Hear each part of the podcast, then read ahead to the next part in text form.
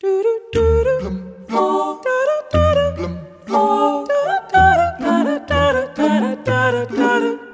two, three, four, five, six, seven, eight.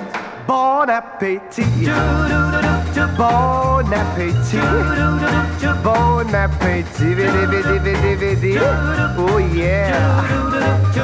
And it's plain for me to say, oui, oui, oui. Bon appetit. Yeah, here's to you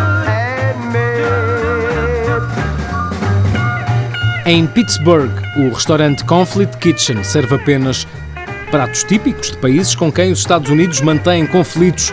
Serviram cozinha do Irão, Afeganistão, Cuba, Coreia do Norte e Venezuela e estão atualmente encerrados depois de terem começado a servir pratos palestinianos.